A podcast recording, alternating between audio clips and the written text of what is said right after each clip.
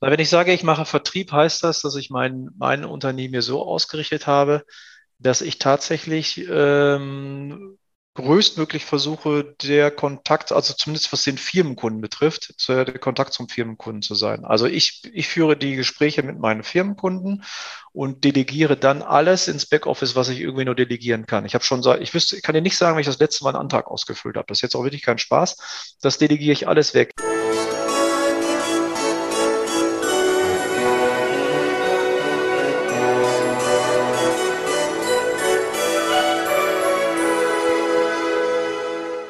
Hallo und herzlich willkommen. Mein Name ist Marco Peterson und ich begrüße Sie zu einer neuen Folge des Königsmacher Podcasts, dem Podcast der Versicherungsbranche mit den Besten von heute für die Besten von morgen. Mein heutiger Gast, den muss ich eigentlich gar nicht so groß vorstellen. Der hat mal Stefan Raab geschlagen, dafür die Hochzeit mit seiner Frau verschoben, ist bei Star Search nur in Anführungsstrichen ins Halbfinale gekommen, aber ist heute einfach ein Star in der Versicherungsbranche, kann man sagen. Und zwar einer, der Kabarett und Versicherung verbindet. Außerdem hat er mal eine Liebeserklärung an die Versicherungsbranche geschrieben. So hieß der Untertitel seines Buches. Ich bin kein Klinkenputzer. Und er ist natürlich noch Versicherungsmakler, und zwar in Münster. Die Rede ist von Klaus Hermann. Hallo Klaus, schön, dass du da bist. Einen wunderschönen guten Tag, Marco. Danke, dass ich dabei sein darf. Ja, es freut mich, dass du da bist. Weißt du, bei der, bei der Einleitung ähm, muss ich ja sagen, habe ich, hab ich ja noch so ein paar Sachen weggelassen. Es waren schon ganz viele Dinge da, aber ähm, ich habe bei dir noch weggelassen, dass du ja deutscher Meister, zweimaliger deutscher Meister im Taekwondo geworden bist. Du bist mal vor kurzem erst durch den Dschungel in Panama, Panama warst, ne? Ja, durch, genau. Genau, durch den Dschungel gelaufen. Hast einen eigenen Verein, äh, Tree for Tree e.V. Jetzt mal so, wir haben auch gerade schon im Vorgespräch geredet. Ähm, äh, dein Tag hat auch nur 24 Stunden, oder? Das wäre so meine erste Frage an dich.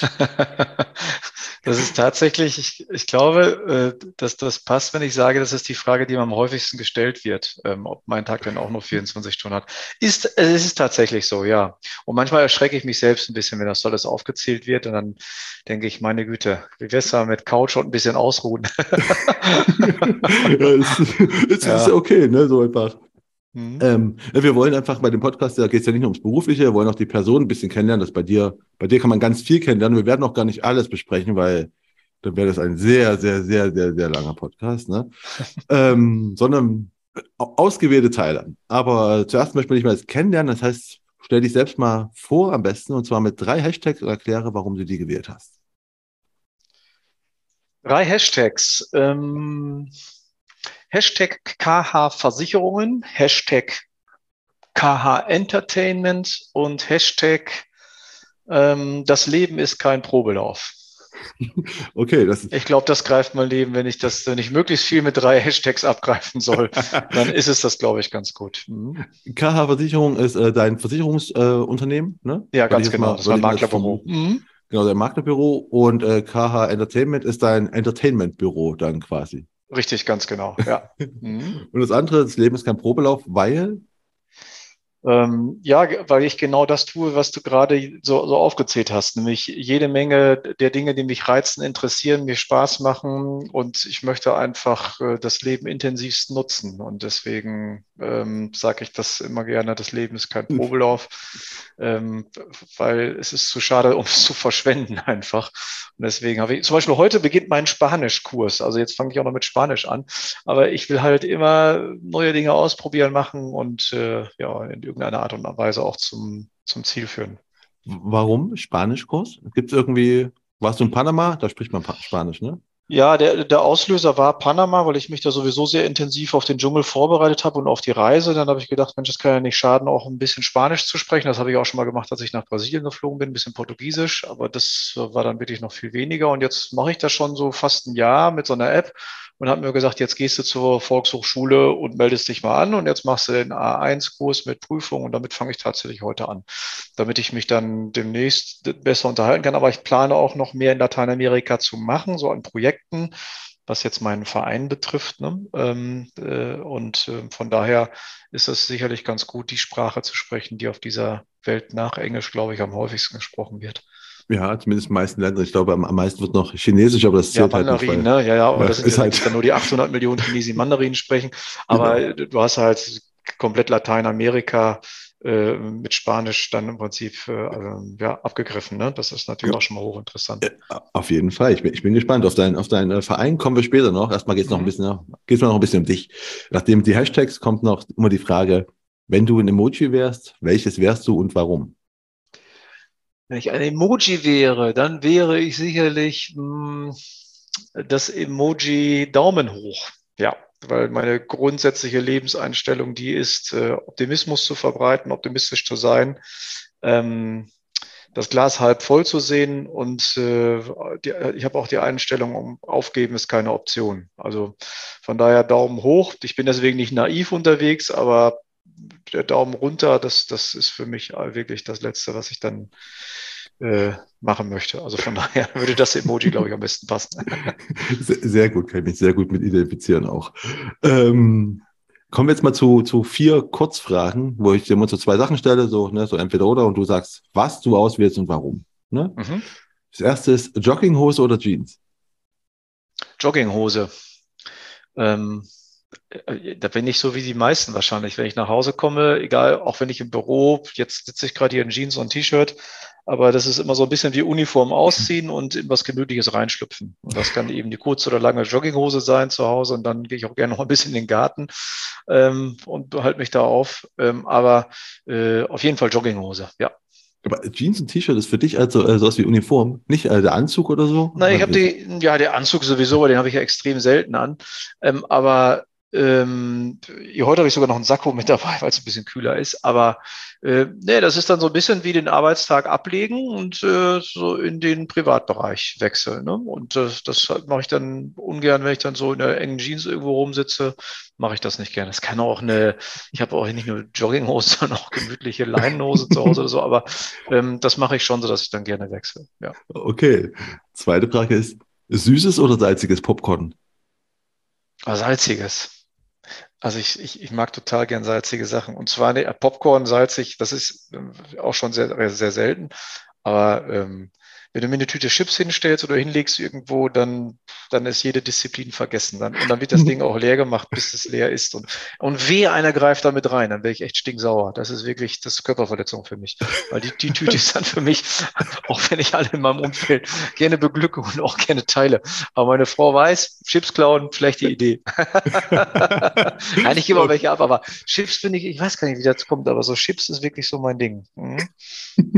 Okay. Ja. Äh, das, das dritte ist Eiswüste oder Sandwüste? Ähm, die Sandwüste. Ähm, ich mag zwar auch die Kälte, ich mag Skifahren und äh, das ist kalte, aber Sandwüste ähm, weil ich sowieso überlege, gerade vielleicht im nächsten, im nächsten Jahr durch die Sahara zu laufen. Ach was. Ähm, ja, passt das einfach besser gerade. Und ich träume immer noch davon, einmal in der Sahara zu liegen und den Sternenhimmel zu sehen und dann wirklich 6000 Sterne sehen zu können die Milchstraße und so. Das äh, ist noch ein Wunsch von mir. Träume ich nicht von, aber ist noch ein Wunsch von mir. Ja. Aber das ist doch verdammt kalt, oder? Sahara nachts, wenn du Sterne also es, gibt, es gibt ja verdammt gute Schlafsäcke. Ah, okay, gut, ja, aber, aber, aber ich bin schon richtig, oder? Weil nämlich man denkt immer so, Sahara ist heiß, ja, nee, aber super halt kalt. Das ist ja die Herausforderung, man muss ja viel Zeug mitnehmen, weil nachts ist es bis null und tagsüber 40 oder so, aber ähm, und natürlich Wasser muss ja mitnehmen, jede Menge. Aber ähm, das, da gibt es Touren, die, die man machen kann und ähm, ja, das, das, deswegen ist jetzt gerade meine Antwort Okay, weil du hast dir gedacht, okay, nachdem du den, den Dschungel durch, durch, durchlaufen hast, geht jetzt durch die Sahara. Ja, wenn es denn so spektakuläre Aktionen benötigt, um viel Geld für gute Zwecke zusammenzukommen, ja. würde ich das tun. Ich werde es auch mal ohne versuchen, weil ich muss nicht immer die Lebensgefahr haben. Aber ähm, das, äh, also das wäre ein Projekt, das ich mir noch gut und äh, durchaus zutraue mit einer guten Vorbereitung und Ausrüstung. Ja. Ich, ich, bin gespannt. Wir werden es in den nächsten Jahren dann ja sehen. Ja, gehe ich mal, genau. gehe ich mal von aus. Und das letzte ist äh, Star Search oder Schlag den Rab? Schlag den Rab. Weil? Also Star Search war ja, Star Search ist ja auch schon ein bisschen, noch ein bisschen länger her. Star Search war ganz cool, aber Star Search war so ein klassisches ähm, Casting-Format, wo man die Leute ausgeschlachtet hat. Das äh, also wirklich ähm, um jeden Preis möglichst viel Aufmerksamkeit äh, erzeugt hat. Jetzt war ich da schon über 30 und das habe ich natürlich nicht mit mir machen lassen, aber das gefiel mir nicht. Auch wenn damals ich habe ich auch coole Leute kennengelernt, angefangen mit Kai Flaume und vielen anderen Prominenten, die man dort in den vielen Wochen, wo wir in Berlin waren, kennenlernen durfte. War alles ganz nett, aber diese Sache gefiel mir nicht. So diese, dieses, dieses brutale Fernsehen habe ich da kennengelernt. Nochmal, also es ist an mir relativ stark abgeprallt, bis auf so eine Geschichte mal, wo mich mal in die Zange nehmen wollte oder zwei mir jetzt einfallen. Aber habe ich nicht mit mir machen lassen. Ähm, Schlag den Rab war ein ganz anderes Format. Schlag den Rab war ein Wettkampf. Man hat von mit, mit der langen Vorbereitung, der intensiven, die ich hatte und mir gesetzt habe und mit der ganzen Sendung drumherum, mit dem erfolgreichen Ausgang, also da ist, hat es in meiner Erinnerung natürlich ganz klar die Nummer eins von diesen beiden Ereignissen. Ist verständlich. Ich habe jetzt mal so gefragt, weil du bist ja offensichtlich, wenn man so sagen kann, definitiv so ein bisschen Rampensau, oder? Würde ich jetzt mal so behaupten. Ja, das, finde find ich nicht als Beleidigung. Wenn ne, die Bühne, bei die Bühne, du, du magst schon die Bühne, würde ich jetzt auch mal so sagen. Ja. Ähm, und die Frage ist halt, ähm, was, was wolltest du als Kind werden? Ich versuche, ich, ich vermute mal, es war nicht Versicherungsvermittler, weil das passt irgendwie nicht zu dem, genau, was der auf die Bühne möchte. Nee, also ich, ähm, jetzt könnte ich ganz weit ausholen, dir erzählen, dass, also meine Kita der Jugend, die war nicht, die war wirklich nicht einfach, die hat mich sehr geprägt. Ich bin unter sehr schwierigen Bedingungen aufgewachsen. Von daher war dann, äh, hatte, konnte ich mir auch gar nicht erlauben, etwas, was mir dann, du fragst über meine Kindheit später so mal in den Kopf kam, kam, ob man vielleicht wirklich sowas wie Theater oder Schauspiel macht. Das hätte mich im, später erst, äh, also habe ich das überhaupt erstmal als, als realistisch und vielleicht machbar äh, äh, bei mir so in den Kopf gesetzt. Aber ähm, als Kind wollte ich ganz klassisch Polizist werden. Ich wollte Polizeibeamter werden. Ja, das war immer so. Meine Mutter hat dann immer gesagt, so viel wie du redest, wirst du entweder Pastor oder Versicherungsvertreter. Also die hatte schon eine ganz gute Prognose. Ähm, gute Mutter, gute Einschätzung.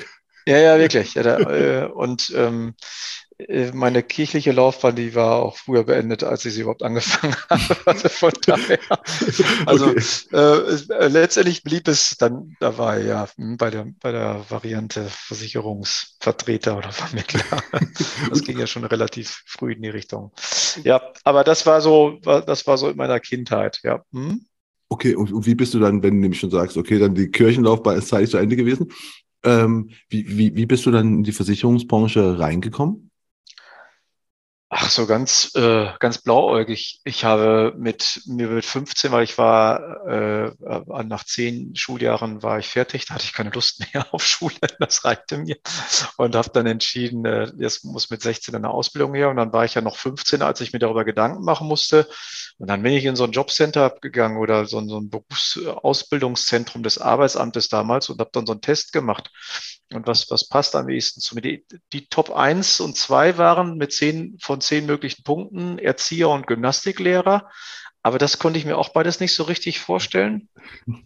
Und ähm, dann kam sowas wie Versicherungsvermittler oder ähm, äh, oder so äh, Verwaltungsfachangestellter im mittleren, nicht technischen Dienst und solche Sachen, wo ich überhaupt nicht wusste, was steckt dahinter. Und habe dann aber Arbeitgeber rausgesucht, die dahingehend ausbilden und habe mich dann da beworben. Das war so ein bisschen, ja, das war so ein bisschen erstmal gucken, was passiert, ohne viel Ahnung zu haben. Aber meine heutige Schwägerin, die damalige Freundin meines Bruders, die hatte bei der Provinzialversicherung in Münster, hier in Münster, eine Ausbildung angefangen, ein Jahr vorher zur Versicherungskauffrau.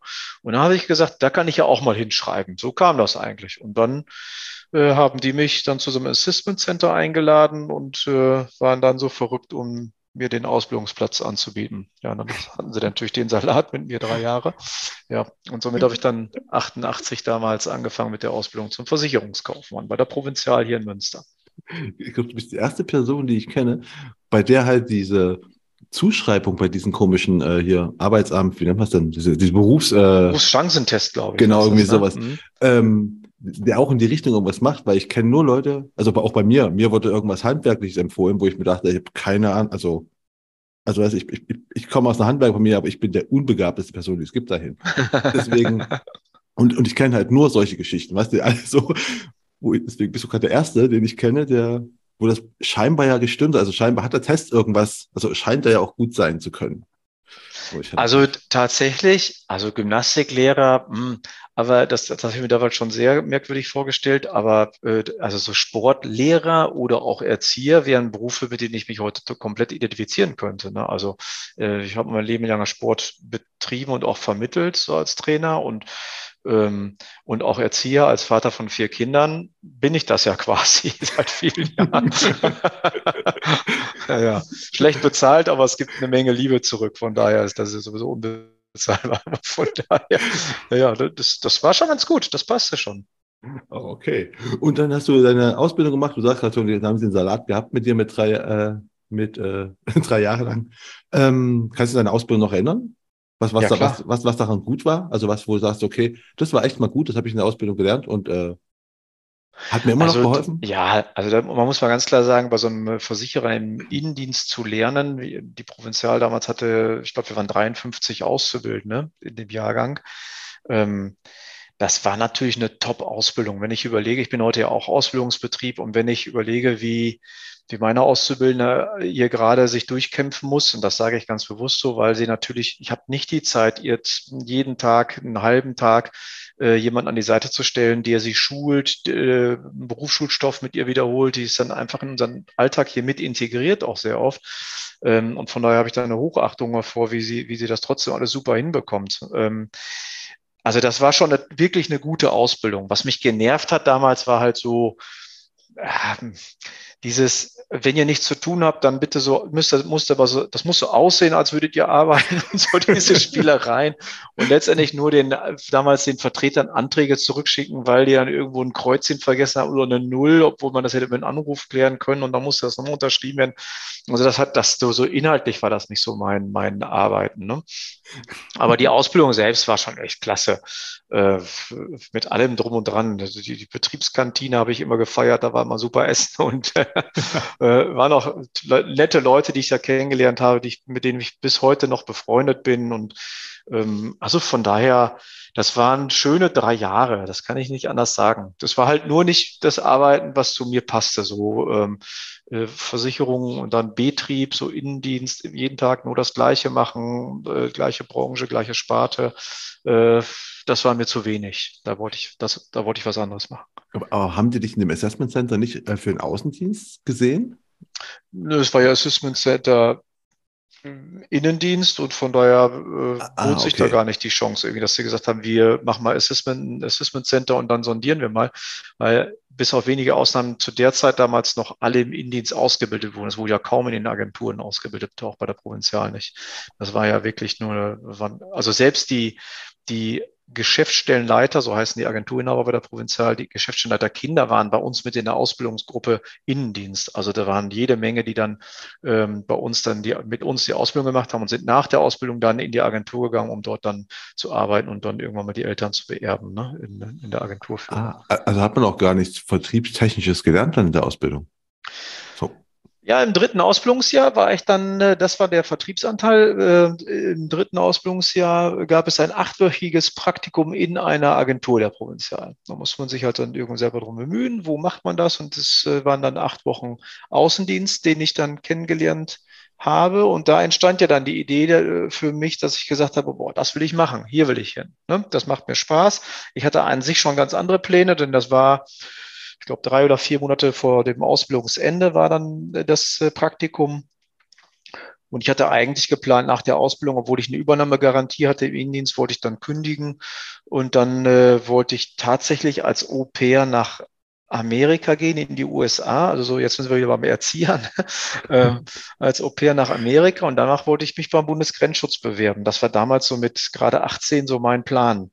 Äh, und dann kam aber dieses Praktikum in einer Agentur.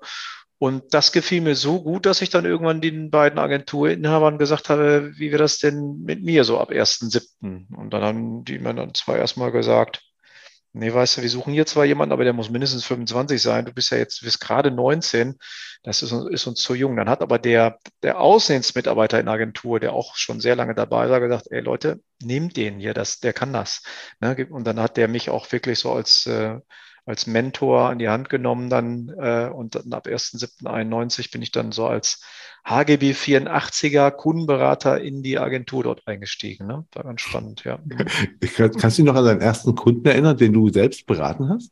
Aber Marco, ich kann mich sowas von gut an diesen Kunden erinnern. Das kann ich dir erzählen. Also mich der Hammer ist das. Das war Wilhelm Hagemann. Der wird mit Sicherheit nicht mehr leben.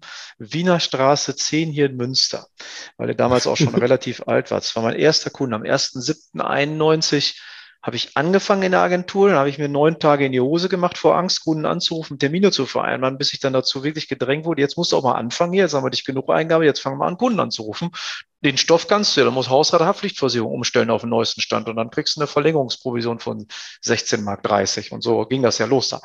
Und dann bin ich da, das war das wirklich mein erster Termin. Und jetzt musste mir, wir haben ja damals noch die Anträge von Hand ausgefüllt und auch die Prämie von Hand berechnet. Jetzt war das mein erster Termin und bei diesem ersten Termin habe ich dann eine Hausratversicherung umgestellt, leicht aufgestockt.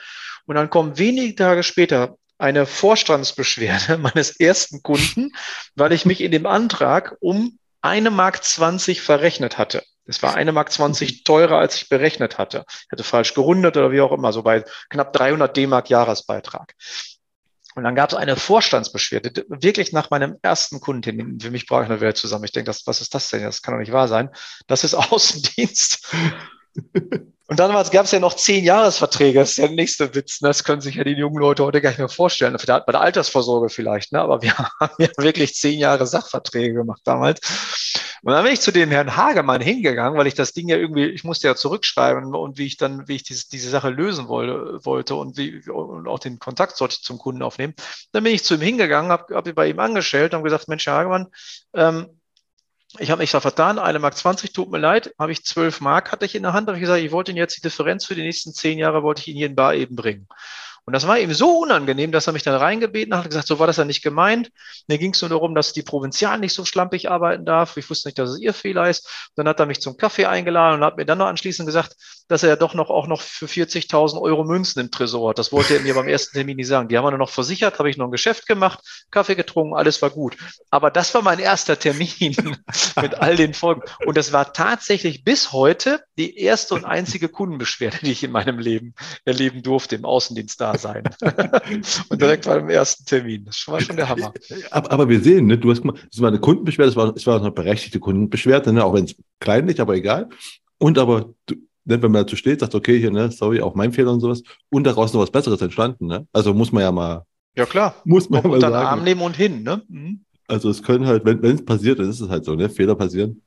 Und das verstehen auch Kunden. Ähm, aber ich wollte gerade nochmal, du hast gesagt, du hast selbst eine Ausbildung, wir haben gerade von deiner Ausbildung gesprochen gehabt. Ähm, Gibt es irgendwas, was gerade, also du, du, weißt ja ein bisschen, was eine Ausbildung wahrscheinlich jetzt so gelehrt wird, vielleicht. Äh, Gibt es irgendwas, wo du sagst, dass das wird noch nicht gemacht, das sollte aber gemacht werden oder worauf sollte der Fokus gelegt werden bei einer Ausbildung heutzutage? Bei der Ausbildung der Fokus, ich finde, also unser duales äh, Ausbildungssystem ist schon spitze. Ne? Also haben ja die meisten Länder der Welt machen das ja nicht so. Nee, ich meine ähm, in der, ne, also in der, in der Versicherungs, äh, von deiner, ja. also wo, wo du deine Auszubildende, wo du den Fokus drauf legst oder warum? Du meinst jetzt also, wo ich persönlich hier in meinem genau. Betrieb den, den Fokus lege? Ja. Also natürlich ist meine Aufgabe hier, sie sehr stark an die Praxis heranzuführen. Also ihr einmal die Zeit zu geben, um den Stoff nachzuarbeiten, aber auch in dem Stoff zu arbeiten. Also wenn jetzt eben das Thema Hausrat besprochen wurde in der Berufsschule, dass wir ihr dann noch Möglichkeiten geben, das mal in der Praxis äh, zu erleben, indem sie dann eben sich mit Hausratthemen auch beschäftigen kann. Das ist schon der Anspruch, den ich, äh, den ich versuche umzusetzen. Das gelingt uns nicht immer, weil dann irgendwann doch wieder das Tagesgeschäft kommt und wir brauchen äh, Mann und Maus, um zu arbeiten an gewissen Themenfeldern. Aber das ist schon so, äh, dass das, äh, wo ich meine Aufgabe sehe und, und herauszufinden auch, ich möchte sie ja übernehmen. Sie ist jetzt im äh, November zu ihrer Prüfung und herauszufinden hat der Ausbildung, wo sie am besten aufgehoben ist, wo sie sich am wohlsten fühlt, was, was ihren Eignungen am ehesten entspricht. Ähm, auch das ist ne, für mich die, die Ausbildung, ne? Also da, um das mit ihr zusammen herauszufinden. Meinst du, sollte allgemein in der Ausbildung darauf Fokus gelegt werden? Um herauszufinden, wo jemand am besten ja, eingesetzt werden kann. Naja, die Ausbildung ist zunächst natürlich erstmal ganz stark äh, dafür da, um Wissen zu vermitteln. Ne? Also wir brauchen nun mal das, das Wissen in unserem Beruf. Ähm, und äh, das ist natürlich schon das Wichtigste, aber natürlich ist es äh, für einen jungen Menschen wahnsinnig wichtig, äh, dann auch für sich herauszufinden oder auch dabei begleitet zu werden, äh, wo gehöre ich eigentlich hin? Ne? Wenn sich jemand jetzt vorstellt, ich möchte unbedingt im Außendienst arbeiten irgendwann, aber im Gespräch total unsicher ist und stottert und, und, und das im Prinzip dann vor lauter Angstschweiß dreimal das Handy wechseln muss und dass sich das auch nicht schnell verändert, dann ist es gut, das herauszufinden und zu sagen, du bist ein super Mensch, passt aber besser ins Backoffice bei mir, ne? Und äh, nicht irgendjemand ins kalte Wasser zu werfen. Ne? Das stimmt. Wie, wie, hast denn du dann rausgefunden, was für dich ist richtig? Okay, du hast dann das deine gesagt, das war okay, das achtwöchige Praktikum. Ne? Genau. Da habe ich ganz schnell gemerkt, ich war ja immer schon so ein Schwätzer, also große Klappe und dann irgendwie ab in den Mittelpunkt. Das habe ich in der Schule schon versucht. Das endet dann meistens vor der Klassentür. Also da hatte ich noch nicht so die Anerkennung. Da wurde ich dann rausgeschickt, weil ich den Unterricht gestört habe. Aber ähm, dann zu merken, ich, ich darf hier reden und das kommt auch noch an und dann äh, hören die Leute auch noch zu, das hat mir schon gut gefallen. Also von daher äh, hat mir das, äh, ähm, hat mir das, äh, das Praktikum da sehr geholfen, um das herauszufinden. Alles gut. Weil ich habe mich gefragt, du hast ja gesagt, du wolltest, du wolltest einen Außendienst, hast aber auch gleichzeitig Angst gehabt, mit Kunden zu, also Angst. Ne? Also ja doch, am Anfang hat man Angst, Angst gehabt, mit Kunden zu reden. Deswegen ja, dieses Terminieren, also der, also der, der findest ja heute von, von zehn werden das ja aber wahrscheinlich immer noch neun sein, lang, egal wie lange sie dabei sind. Dieses Terminieren und Leute anrufen, richtig vergnügungssteuerpflichtig ist das ja noch nie gewesen. Ich habe da mittlerweile meine Einstellung zugefunden und mache das auch. Ich mache das auch überwiegend. Also ich mache hier bei uns im Beruf fast ausschließlich Vertrieb. Und ähm, das ist für mich okay, aber viele Jahre war das für mich also wirklich das Unangenehmste. Ne? Das, aber ich, ich habe mich da durchgekämpft, aber man kriegt halt auch viele Neins und hat erstmal dieses Misstrauen und ne, wer, wer, wer ist da eigentlich? Und so richtig schön ist das ja für wenige Leute. Ne? Also von daher habe ich mich dann auch damals die ersten Tage erst drum, drum gedrückt, das zu machen, die Leute anzurufen, obwohl ich die Karten schon auf dem Tisch hatte, die, die nicht die Visitenkarten und die Kundenkarten, die Karteikarten. Und dann habe ich irgendwann losgelegt. Ne? Ja. Ach, das heute machst du. Ich, ich dachte, dass du eigentlich mittlerweile so äh, Berühmtheit doch lokal Berühmtheit, dass man dich schon kennt, dass du gar nicht mehr so aktiv, so schlimm, also schlimm, so, so extrem Vertrieb machen musst. Das ist quasi auf der, auf dem Weg so, alles ist der Klaus Hermann. Wenn ich sage, ich mache Vertrieb, heißt das, dass ich mein, mein Unternehmen mir so ausgerichtet habe, dass ich tatsächlich ähm, größtmöglich versuche, der Kontakt, also zumindest was den Firmenkunden betrifft, der Kontakt zum Firmenkunden zu sein. Also ich, ich führe die Gespräche mit meinen Firmenkunden und delegiere dann alles ins Backoffice, was ich irgendwie nur delegieren kann. Ich habe schon, ich wüsste, ich kann dir nicht sagen, wenn ich das letzte Mal einen Antrag ausgefüllt habe. Das ist jetzt auch wirklich kein Spaß. Das delegiere ich alles weg. Ich, ich bin da wie so, ich, ich, ich führe dann Protokoll, ich schreibe alles auf und dann gebe ich das weiter und wird das, dann wird das komplett abgearbeitet. Das ist wirklich ein Traum für mich mittlerweile, was ich immer so arbeiten wollte. Aber ich mache, ich mache hier knallhart Vertrieb. Das heißt, ich, ich rufe bei völlig fremden Unternehmen an und versuche die zu akquirieren. Ne? Also das, ähm, das mache ich, weil ich brauche ja auch neue Kunden. Die rennen mir nicht einfach zu, nur weil ich Klaus Hermann heiße oder weil ich mal bei Schlag den Rab gewonnen habe. Ganz im Gegenteil, da denken wahrscheinlich einige, ach, der hat damals viel Geld gewonnen, der hat es ja gar nicht nötig. Was soll ich den jetzt anrufen? Der arbeitet wahrscheinlich gar nicht mehr und, und sitzt auf seinem Bankkonto rum oder irgend so ein Quatsch. Ne? Also ich weiß, aber es ist zumindest nicht so, dass mir die Kunden zulaufen wenn ich irgendwo anrufe und man kennt mich, ist das natürlich einfacher. Dann wird die Tür nicht so schnell zugeschlagen. Das ist ein Vorteil. Aber ähm, ich rufe ja auch bei Firmen, also denkst nicht nur in Münster an, sondern in ganz NRW oder ganz Deutschland. Also von daher ah, bringt okay. mir das da relativ wenig. Und da mache ja. ich wirklich ganz klassisch Vertrieb, ja.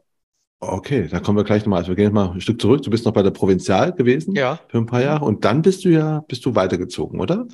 Ja, ja, ich habe die Ausbildung, äh, wie gesagt, dann beendet, bin dann als Kundenberater dort in der einen Agentur eingestiegen. Dann irgendwann kam bei mir nach knapp zwei Jahren noch der Wehrdienst dazu. Damals musste man ja noch den Wehrdienst ableisten.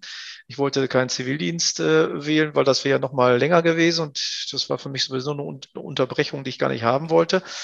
Und während der Bundeswehrzeit wurde ich dann von einer anderen Agentur hier aus Münster äh, abgeworben. Da äh, hat er mich dann quasi sich, zu sich in die Agentur geholt, auch als Kundenberater, aber angestellt dann und in einer sehr, sehr großen Agentur, wo ich nochmal eine ganze Menge gelernt habe zum Sachversicherungsgeschäft.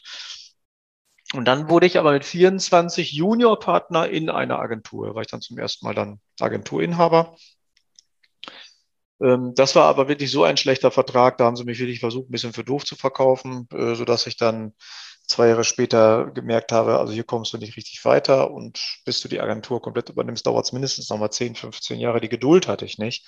Und dann habe ich mich mit 26 mal auf den Markt ähm, bewegt und habe mal einfach an ein paar Gesellschaften Bewerbungen geschrieben, Initiativbewerbungen und äh, war dann überrascht, äh, dass doch die allermeisten großes Interesse hatten. Das tat natürlich auch gut so fürs Ego und habe mich dann damals 1998 für die Allianz entschieden und bin dann als äh, angestellter Außendienstler bei der Allianz gestartet und habe dann damals nebenberufliche Vermittler äh, betreut und begleitet. Ne? Aha. unterstützt. Das war dann als Bezirksleiter meine Tätigkeit, habe das vier Jahre gemacht und dann bin ich Führungskraft geworden, habe ich quasi meinen Chef beerbt, habe ich diesen Bereich und auch den gesamten Bankenvertrieb der Allianz Dresdner Bank damals in Verantwortung übernommen. Das habe ich dann auch noch vier Jahre gemacht. Und dann sollte der nächste Karriereschritt kommen Richtung Filialdirektor. Das ist dann so bei der Allianz eine Verantwortung für ungefähr 300 Köpfe. Das war für 2007 geplant. Und da musste ich mich dann entscheiden. Das war wirklich so ein bisschen auch so Bühne, weil ich mir überlegt habe, wenn du jetzt Leitner äh, wirst bei der Allianz mit der ganzen Verantwortung, dann kannst du nicht mehr diesen Nebenberuf ausüben, was ich damals ja auch schon getan habe. Also Comedy, Kabarett. Bei der Allianz war ich so der Haus- und Hofkabarettist und habe da allein bei der Allianz irgendwie 250 Auftritte gehabt und habe die Vorstände hochgezogen. Und da habe ich mir gedacht, das kannst du ja nicht machen. Du kannst nicht mehr auf die Bühne gehen, die Vorstände hier verarschen, Entschuldigung. Und anschließend gehst du mit denen in die Sitzung und musst dann Rechenschaft ablegen. Das kann nur schlecht für dich werden, wenn du das, wenn du in die Rolle gehst. äh, vorher ging das noch so. In der ersten Führungsebene war das völlig okay, aber zweite Führungsebene Allianz wer hätte da nicht mehr funktioniert, dann mit bundesweiter Mobilität. Ich habe also für mich entschieden, irgendwann zu sagen, nee, habe dann abgesagt, obwohl ich das, wie gesagt, hätte machen können, 2007. Und habe gesagt, da gibt es eine tolle Agentur in Münster, die wird altersbedingt frei in einem Jahr. Wisst ihr was? Ich muss wieder in die Selbstständigkeit. Das ist etwas, was mir noch mehr Freude bereitet. Und habe dann 2007 eine Agentur der Allianz in Münster übernommen. Ah. So ähm, ist die Vita.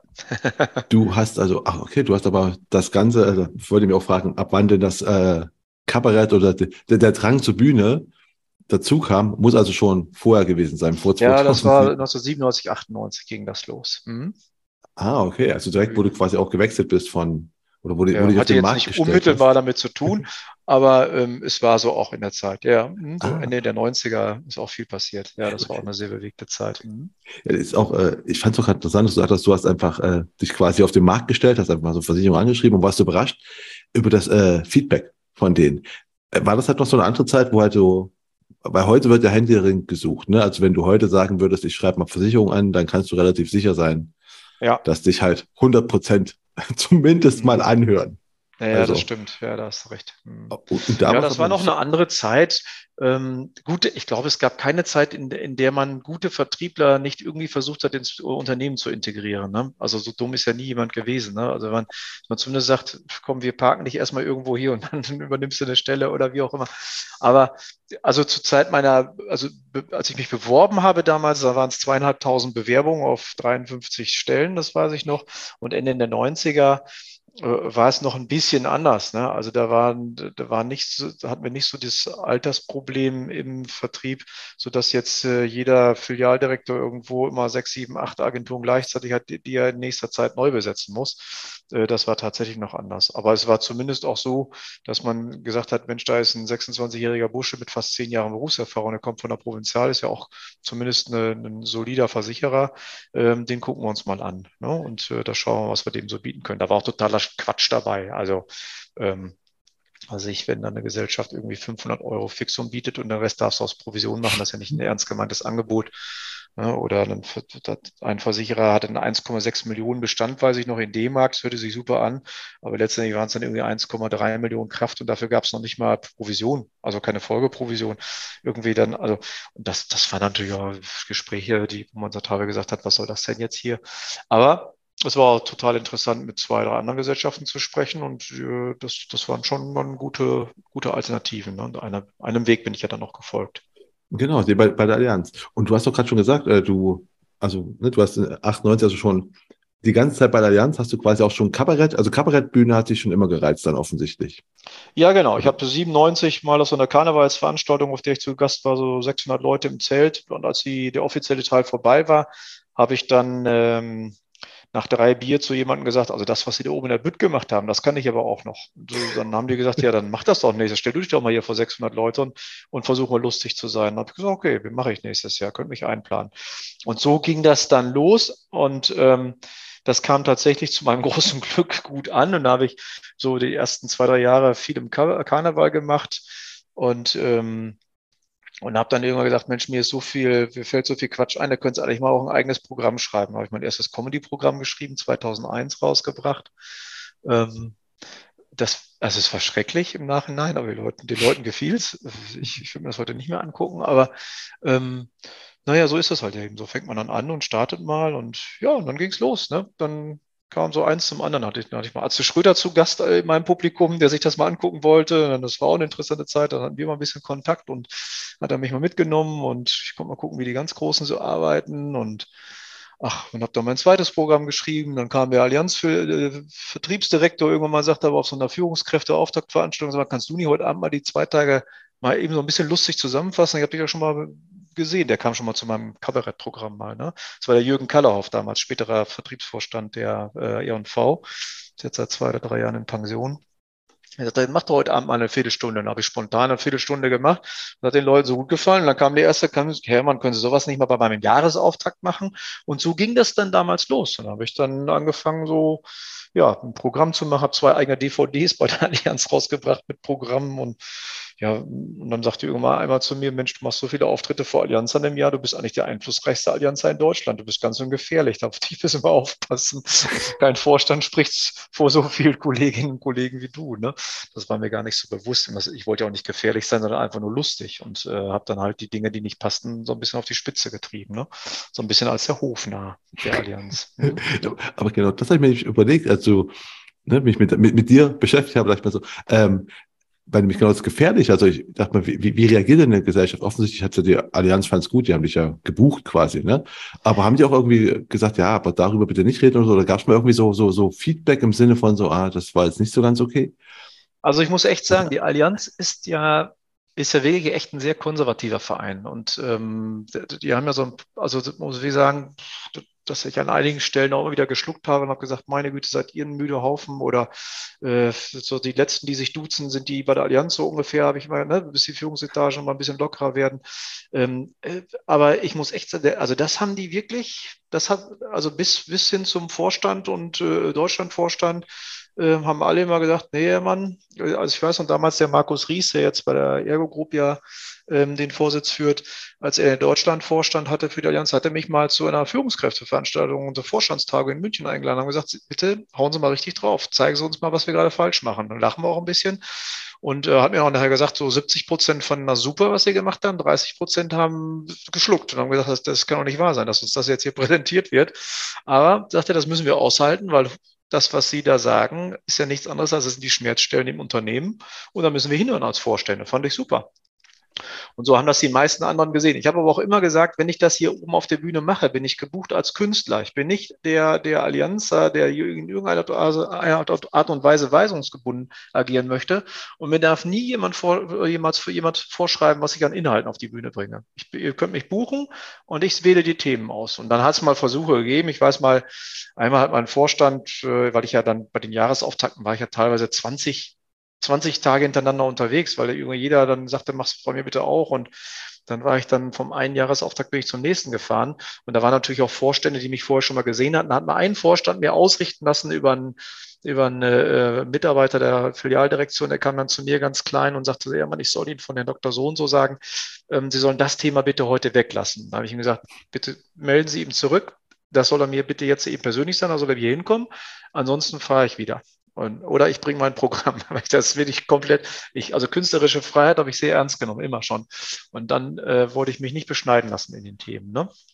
Und dann kam er auch nicht und hat er gesagt, nee, ist schon okay. Habe ich auch nachher mit ihm besprochen, habe ihm auch so sehr klargelegt, dass ich da nicht irgendwie als verlängerter Ademarm des Vorstands äh, äh, fungiere und deren Themen platziere, sondern ich habe da einen ganz anderen Auftrag. Ich bin für die Zuhörer da. Äh, und die wollen unterhalten werden mit den Themen, die sie interessiert. Ne? Sonst müssen wir andere Verträge schreiben. Aber das hat wirklich bis auf so ein, zwei Ausnahmen immer super geklappt, wurde, äh, wurde wirklich äh, gut angenommen und ja, da haben der Schlucken immer mal Leute. Das ist aber auch so, dass Humor unterschiedlich wahrgenommen wird. Ne? Ich bin da schon teilweise echt tief reingegangen und habe da schon krasse Sachen gemacht. Aber ähm, das gefiel der, dem überwiegenden Teil der Leute. Mhm. Okay, und, und gefiel denn auch, als du quasi ins Fernsehen dann gingst, so mit Star Search oder Schlag den Rab? Ich habe mal überlegt, so, was denkt denn so die Allianz, wenn jetzt plötzlich einer, einer von ihnen da so im Fernsehen so prominent da in so einer Entertainment schon, ne? So im Sinne von, das ist ja nicht seriös, wissen Sie. Ja, oder also du musst, musst eins wissen, Marco, äh, Marco, sobald du dich in die Öffentlichkeit bewegst, ist es immer so, dass das wirst du selbst auch mit deinen Tätigkeiten, jetzt wenn du den Podcast aufstellst oder häufiger postest, das wirst du auch kennen. Und jeder, der das macht, weiß das sobald du dich ein bisschen aus dem, aus oder unter der Wolkendecke rausarbeitest, ein bisschen oben durchguckst, dann hast du auch immer Neid und Widersacher. Da muss man einfach leben. Das, das gehört dazu. Ich habe, als ich bei Star Search war, habe ich die Allianz Blenden verkauft. Da kam Schreiben von den Vorständen, die sagten, Mensch, super, weil Kai Flaum hat immer gesagt, jetzt willkommen in der Allianz Arena, wenn ich aufgetreten bin. Ah, super. Und das vor, vor fünf Millionen Menschen live, ne? Ähm, weil wir uns halt, wir haben uns auch super verstanden, wir zwei, das, das, das war sehr witzig und der hat mich nicht runtergemacht und ähm, und nach Schlag den Rab, das war ja nun wirklich, hat ja auch eine gewisse Anerkennung, diese Sendung, hat, haben selbst haben viele Vorstände und ich weiß noch jemand aus dem Aufsichtsrat, ich will jetzt die Namen alle gar nicht sagen. Ich habe ja hunderte von Nachrichten und Mails gekriegt am nächsten Tag, die alle sagten, super, toll, haben für dich angerufen und da war ja keine Kritik dabei, so nach dem Motto, warum machst du denn sowas, warum gehst du in, ins Fernsehen? Ne, das ist, äh, ich habe ja nicht auf dem Bundesparteitag der AfD gesprochen oder so und dass das bei der Tagesschau gezeigt wurde. Ne? Das wäre sicherlich eine andere Nummer, mal abgesehen davon, dass man mich auch mit der großer Gewalt dahin prügeln möchte, müsste, ähm, dass ich da überhaupt erscheinen würde. Aber ähm, das, nee, das war immer positiv. Also die, die Leute, die es nicht gut finden, die melden sich sowieso nicht. Die halten sich im Hintergrund und äh, die, die sagen es einem ja nicht ins Gesicht. Das ist ja sehr oft so. Ne? Also das, oder vielleicht ist es mal irgendwo kommentiert oder gepostet oder so. Aber nee, das war zu 99 Prozent positiv und äh, so habe ich das auch aufgenommen. Hätte ich verloren bei Schlag den Rab, wäre ich ja der Depp gewesen. Dann wäre es ja genau andersrum. Ne? Aber ich habe ja Glück gehabt. Ich habe ja gewonnen. Glück, Glück und ich auch ein Können war auch dabei. Ein kleines bisschen ja, wahrscheinlich. Ja, also. auch das, ja, ja, ich, ja, natürlich. Aber ähm, man hätte auch wirklich, dann kommen die falschen Spiele und dann verlierst du da knapp und weil du vielleicht bei der Torwand nicht triffst, dann wirst du dein Leben lang mit hochgezogen. Als Fußballer dann auch noch, ne? Dann wird dann gesagt, ne, Klaus, mal ein bisschen Torwand schießen, ne? Oder ja, also Nee, also von daher war das auch ein bisschen Glück, dass es dann geklappt hat. Natürlich hatte das, war das auch ein echter Plan, auf den ich hingearbeitet habe, aber ähm, die Unterstützung war da, wobei nochmal ganz klar, ich habe auch und lebe immer viel und habe immer leben müssen mit viel Neid. Wenn du das eben so machst und schaffst das, da darfst du dir auch keinen Fehler erlauben, dann kriegst du immer doofe Sprüche, das wird dir nachgehalten, dann kannst du noch was machen. Ähm, kannst du alles Mögliche einverlassen, jeden Satz dreimal überlegen, aber einmal eine falsche Formulierung, dann, dann kommen die Leute aus den Ecken. Aber noch, also das, das ist ja auch in Ordnung. Man, man muss ja nicht jeder jeden mögen, das wäre ja auch ein Witz, ne? Vollkommen, nee. Es hätte noch sein können, dass einfach dann die Allianz sagt, so Moment, das passt gar nicht zu unserem Image, wir möchten nicht, dass du nennt dich einfach nur Versicherungsvermittler und auf keinen Fall mit uns in Verbindung gebracht werden. Weißt du, ich sag, sowas hätte ich mir so vorstellen Ja, aber das habe ich ja. Also nach, nach Schlag den Rabstand, ich weiß noch, die Bildzeitung, als sie anriefen, habe ich gedacht, ach du je, jetzt musst du aufpassen. Aber selbst die haben mir geschrieben, Versicherungskaufmann aus Münster. Ähm, Allianzvertreter, das steht ja sogar auch in den Verträgen, das, das stieß an anderer äh, Stelle böse auf. Da hatte ich andere Konflikte, aber nicht im, im Zusammenhang mit diesen beiden äh, äh, Formaten. Ne? Ähm, da ging es mir, wenn ich darum, wenn ich, ich hatte ja auch immer schon, wurde ich häufiger mal zu Interviews befragt, also und wenn dann eben dort stand Klaus Hermann, Allianzvertreter aus Münster und ich habe dann mich darüber ähm, ausgelassen, über den schlechten Ruf der Branche und wie der so entstanden ist. Dann kam schon mal der Compliance-Vorstand ans Telefon wollte mit mir reden oder so. Ne? Und dachte, wieso haben sie das mit uns nicht abgesprochen? Ich hatte einfach keine Lust vorher zu fragen, bevor ich ein Interview gebe, ob die Allianz das gut findet oder nicht. Ne? Das, das fand ich total bescheuert. Ähm, naja, aber das ist noch ein anderes Thema. Achso, also wenn du darüber redest, warum die Branche einen schlechten Ruf hat, das, also das ist dann so die Grenze. Ja. Weißt du, also mit Schlag den Rab ist okay, aber wenn du sagst, erklär, versuchst zu erklären, warum die Branche einen schlechten Ruf hat, das ist ja, und vor allen Dingen, ich hatte in einem Interview gesagt, dass es ja heute noch nicht in Ordnung ist. Und das ist ja auch heute noch nicht in Ordnung. Also wir sind, also die, die Versicherungsbranche ist heute in, in 2022 sind wir auf einem ganz anderen Level und Niveau, gerade im Vertrieb, als noch vor 15 oder 20 Jahren, weil ja 100.000 Vermittler nicht mehr da sind. Und das waren ja im, im überwiegenden Teil die Leute, die nicht genug Kenntnis hatten, keinen Bock oder naja, ein bisschen dubios gearbeitet haben. Das ist ja echt eine Konzentration der Qualität in den letzten Jahren. Ähm, trotzdem komme ich manchmal auch auf Veranstaltungen, erlebe Leute, wo ich die Hände über den Kopf zusammenschlage und sage, das darf es eigentlich in der Branche nicht mehr geben. Und da dürfen wir nicht aufhören zu mahnen und auch das auch zu identifizieren. Und dann habe ich mich auch echt gewundert, dass dann Vorstand anruft und sagt, wie Sie können Sie sowas sagen? Sie haben uns ja in, Sie haben ja den Vertrieb in Klump und Asche geredet und das war überhaupt nicht, das habe ich überhaupt nicht getan, sondern habe nur kritisch angemerkt, dass es immer noch Zustände gibt, die nicht in Ordnung sind. Und äh, die muss man benennen, sonst ist man nicht ehrlich zu sich selbst und auch nicht zur Branche. Das und es, es macht es vor allen Dingen auch nicht besser. Also, ne? Also zu, ja, zu genau. schweigen hilft ja. halt nun mal gar nicht, ne? Ja, ja so. genau. Ähm, aber ich habe gerade so zwei, zwei Anschlussfragen daran. Ne? Zum einen was mal Vertrieb, weil du hast ja alles, was du erzählst, ne? du hast da nebenbei hast du ja noch so ein bisschen so eine Allianzagentur geleitet, ne? So. Ja, ja, ja, ja genau. Nicht nur ein bisschen. Also die haben schon. nur so ein bisschen, die lief einfach so. äh, ja, ja. Ähm, Vertrieb, du hast vorhin schon gesagt, du hast immer den Vertrieb, äh, du machst jetzt den Vertrieb. Ich vermute, da hast du auch den Vertrieb äh, hauptsächlich mitgemacht. Ja, äh, da waren wir noch nicht also äh, als mit der Allianzagentur, da waren wir zu viert, mal maximal zu fünft, aber in der Regel waren wir zu dritt oder zu viert. Ne? Heute sind wir zehn Leute, da kann ich natürlich ein bisschen mehr delegieren. Ne? Das ist auch bewusst mein Ansatz gewesen. Ne? Ich habe gesagt, wenn ich nochmal äh, jetzt mich komplett quasi äh, verändere und äh, Makler werde, dann baue ich mir jetzt auch ein Unternehmen auf, genauso wie ich das immer mir, mir immer vorgestellt habe. Ne? Ja, aber da habe ich auch vorrangig Vertrieb gemacht, natürlich, ja.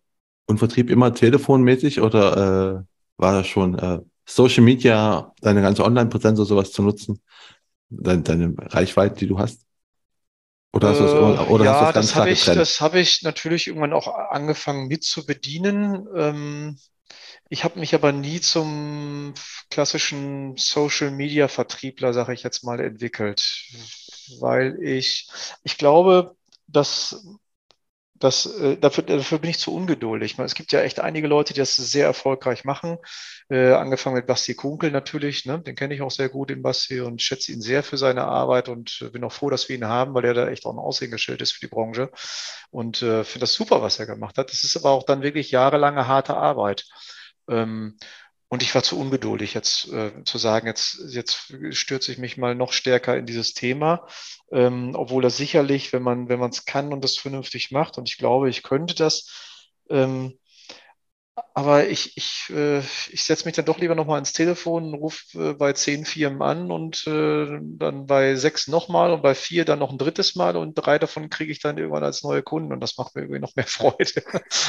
das hat sich wahrscheinlich so entwickelt. Und trotzdem bediene ich ja auch Social Media. Ähm, da war weniger für den Versicherungssektor, muss ich sagen. Da gebe ich dann mehr so Entertainment-Sachen rein oder wenn ich mal so Aktionen mache mit unserem Verein oder in Panama, das, das gebe ich rein, weil ich aber auch glaube, dass das indirekt mir aber auch wieder im Versicherungsgeschäft hilft, weil es wird ja darüber gesprochen, wird geredet, wenn man im Gerede oder im, im, im Gespräch ist, äh, nicht im Gerede, sondern im Gespräch, dann hilft das natürlich auch immer, wenn du mal mit Leuten in Kontakt kommt, die dann sagen, Mensch, ich habe da gelesen, war es jetzt in Panama, bist durch den Dschungel gelaufen.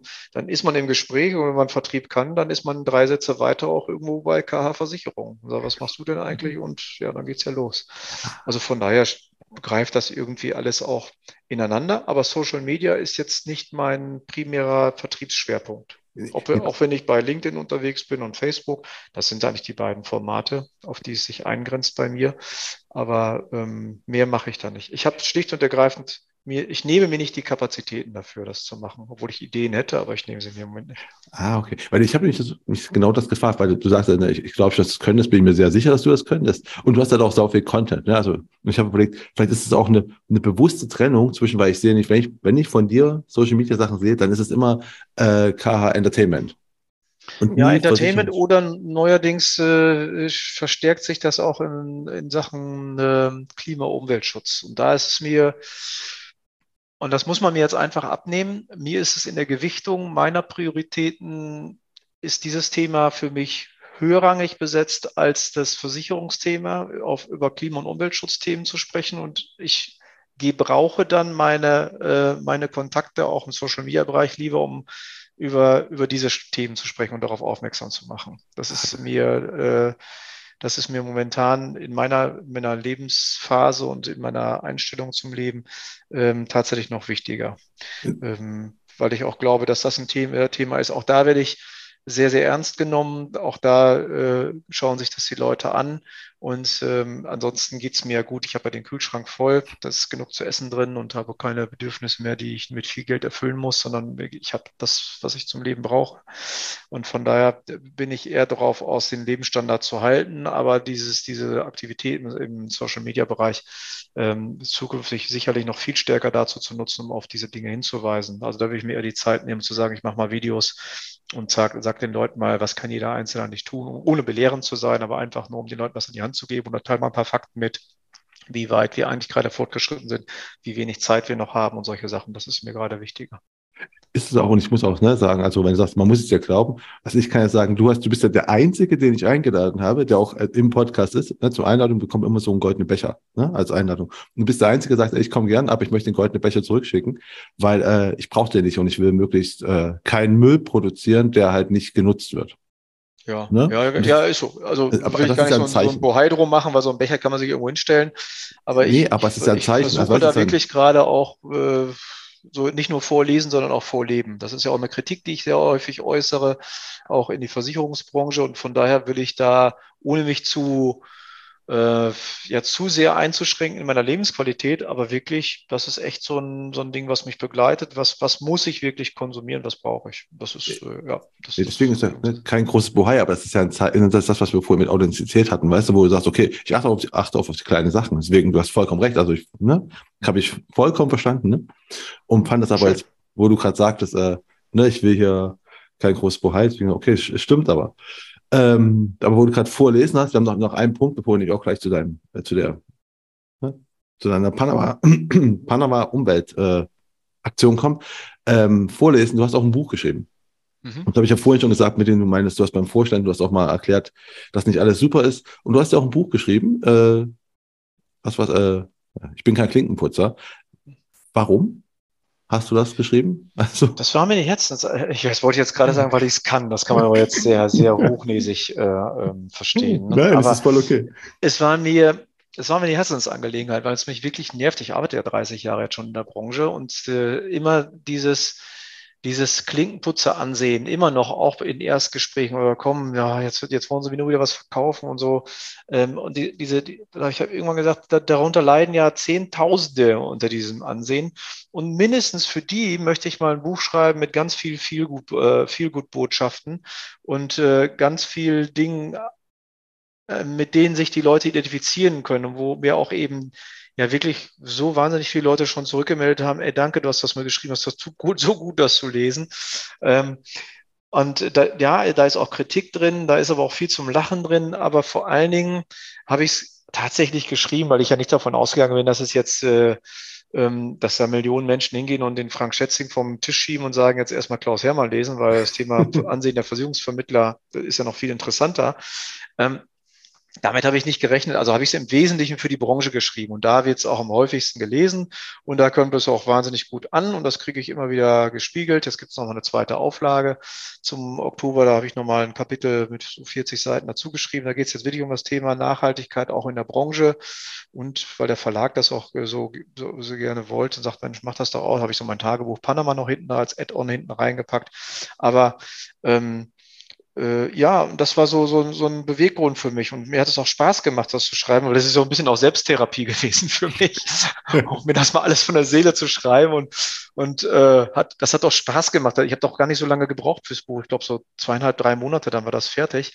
Ähm, weil ich das auch wirklich, das, das kam wirklich, äh, das, das war alles gespeichert im Kopf und in der tiefsten Seele.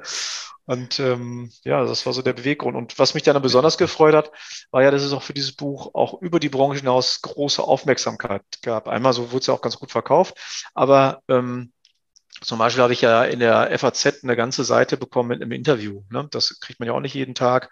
Und ähm, das gab schon tolle Aufmerksamkeit und da gab auch viel Rückmeldung, dass echt Leute geschrieben haben, so sympathisches Interview, da muss man vielleicht wirklich mal genauer hingucken und was weiß ich. Und so versuche ich meinen kleinen Beitrag zu leisten, da, ähm, in der Form Bücher schreiben oder auch Vorträge zu halten, um als Branche angenehm, angenehmer wahrgenommen zu werden, ne? damit wir so ein bisschen gegen dieses Image ankämpfen, mal vom letzten Platz der im Berufe-Ranking kommen. Irgendwann schaffen wir das noch. ja, das war ich glaube, vor zwei, drei Jahren war es mal der vorletzte Platz. Ja, aber, ähm, ja, ich, irgendwann haben wir mal so ein Ranking hinbekommen. Nein, aber ich, ich glaube, es ist wirklich so was, was du halt machst oder auch was Basti Kunkel oder so macht, dieses positive Vorleben von dem. Also weißt du nicht immer zu sagen, so, also ich glaube, ich glaube, der schlechte Ruf in der Branche liegt primär an der Branche selbst, die sich selbst immer runter macht und sich gegenseitig anzickt, weißt du, der Markt ist besser als der Ausschließlichkeiten, die sind alle viel besser als ja, der genau, Strukturvertrieb richtig. und all das, mhm. wo ich mir denke, das ist einfach Leute, niemand außerhalb der Branche weiß das. Also weiß, dass es die Unterschiede gibt. Ja, ja, richtig. Da, da, hast du auch recht. Das ist auch ein Kritikpunkt von mir, genau das, dieses Bashing untereinander,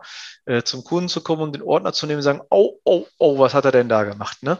Ähm, das ist äh, das ist natürlich eine Katastrophe. Ne? Das sollten wir nicht tun, sondern einfach sieht gut aus, ich kann es aber noch besser. So. Und dann geht man eben rein und äh, erzählt den Leuten nur noch, was man jetzt äh, vorschlägt und warum man jetzt der, die Nummer eins werden möchte.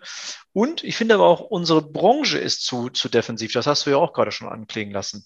Ich finde, wir sind da viel zu schüchtern und viel zu bescheiden als Branche, immer bloß in Deckung gehen und wenn die Presse schreibt, dann nicht darauf reagieren. Als die Sache mit Budapest rauskam, 2012, das ist ja 2007 passiert, aber 2012 kam es heraus, da hätte ich mir so sehr gewünscht, dass sich der GDV-Vorsitzende vor die versammelte deutsche Presse stellt und sagt, pass mal auf, Leute, das ist eine Katastrophe, das ist unfassbar, das, das muss aufgearbeitet werden, da muss es Konsequenzen geben. Aber eins will ich euch sagen, Incentives hat es in der Branche immer gegeben, wird es auch weitergeben und die sind zu 99 Prozent blitzsauber. Ne? Ihr seid herzlich eingeladen, euch die anzugucken. Das ist, steht den Unternehmen frei, ihre Mitarbeiter zu belohnen, auch mit dem Incentive mit der Reise. Das machen alle anderen Branchen auch, in verschiedenster Form und Art und Weise.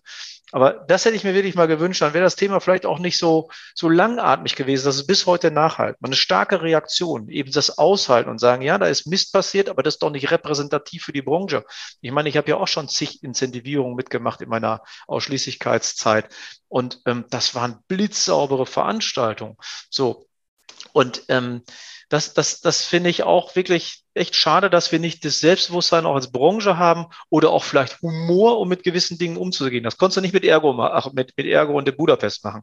Aber ähm, in vielen anderen Themen, was unser Ansehen betrifft, da würde ich doch mitarbeiten. Da würde ich doch vom GDV Werbespots machen, die genau das kokettieren, damit die Leute merken, die nehmen sich ja selber nicht ernst in, in diesem Ansehen. Und, und, und damit kannst du es ja vielleicht auch mal drehen, ja, indem du es so überziehst, dass jeder weiß, ja, so ist doch mein Versicherungsvermittler nicht, weil 80 Prozent der Menschen sind ja mit ihrem Vermittler gut oder sehr gut zufrieden. Ja. ja. Also von daher wäre das eigentlich mal eine Initiative, die ich echt begrüßen würde. Ne? Aber gut, mal gucken, wann das passiert. Irgendwann wird das schon kommen. Aber Initiative ist gut. Komme ich genau zu dem. Du hast irgendwann die Initiative ergriffen. Ah, eine äh, Tree for Tree heißt der e.V., wo es um Bäume mhm. pflanzen geht, mit hoher Wahrscheinlichkeit. Ja. Ähm, was war dafür der Auslöser?